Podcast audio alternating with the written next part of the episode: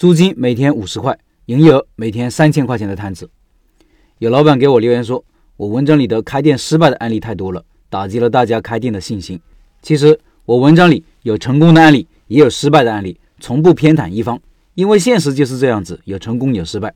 再一个，大家不能只看成功的例子，失败的案例也是有价值的，告诉你有什么坑，哪条路走不通。凡事未谋胜先谋败，也是这个道理。好吧，道理说了那么多，今天就给大家分享一个成功的案例，给大家打打鸡血。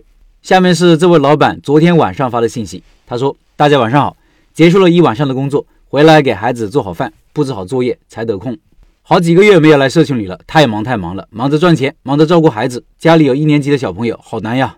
转眼我的小摊经营八个月了，从最初的五百到现在的三千，两千四百多个夜晚熬出来的，真的不容易啊。”还记得第一个月基本是八九百，第二、第三个月基本是一千多，从暑假开始就突然好起来，基本两千多。上个月突飞猛进，基本三千左右，最好时做过三千七。客户稳定，一半新客，一半老客，这样的营业额真的是超乎想象。租金便宜，水电便宜，利润还是不错的，就是两个人做的比较累人。老板是做福建砂锅面的，我吃过，比较清淡那一种。我放了一张图在下面，听音频的老板可以到开店笔记的公众号查找对应文章，看这个图片。同时，我还翻看了老板五月份的分享，看看那时候的他在思考什么。老板说：“老陈你好，社群的小伙伴们大家好，我是两个月前问你们摆摊开业用什么活动好的小伙伴。转眼我开业就两个月了，我的活动是吃砂锅面送饮料一瓶，送了三天就没送了。第一天五百，第二天八百多，第三天九百多，接下来基本是属于上涨的节奏。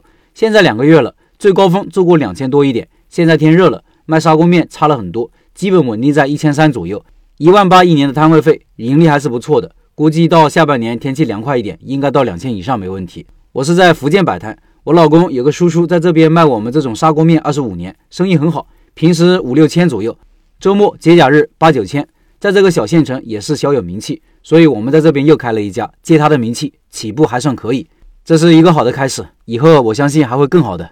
以上是这位老板的分享，这个案例给我们什么启发呢？第一，无论摆摊还是开店。你最好有人带，有人带，你直接就知道哪条路走得通，哪条路不通，起码方向不会错。这位老板做砂锅面，是因为有个叔叔做这个生意多年了，而且店开得很好，在小县城都是小有名气，顺势就做起来了，顺其自然。找个成功的人带是效率很高的方法。如果你想开店，还是新手，首先看看自己的亲戚朋友里有没有做生意的，看愿不愿意带你，这算是捷径吧。第二，即使有人带，也要从低做起，从小做起。不要贪多求快求大，自己的叔叔很厉害，但是老板两口子踏踏实实从摆摊做起，而且爱学习上进，早早就关注了开店笔记，还加入了社群，还在社群里经常分享和讨论。第三，低成本是关键。老板开始的生意也是一般的，千把块钱，但老板也不紧张，因为成本低啊，一年的租金也就一万八，没有人工，就自己两口子，经得起折腾，等得起。另外，社群里的拜师学艺项目推出第四个项目了，小面。前年的音频有老板的开店经历的详细介绍。